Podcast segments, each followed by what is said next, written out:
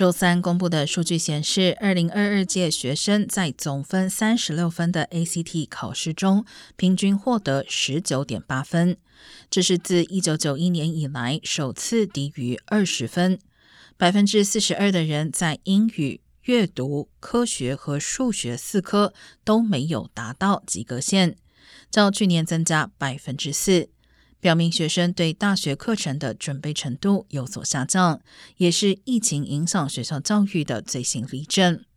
同时，值得注意的是，自二零一八年以来，参加 ACT 考试的学生人数下降了百分之三十。除了越来越多毕业生放弃上大学，很多大学不再要求申请者提供 ACT 测试成绩。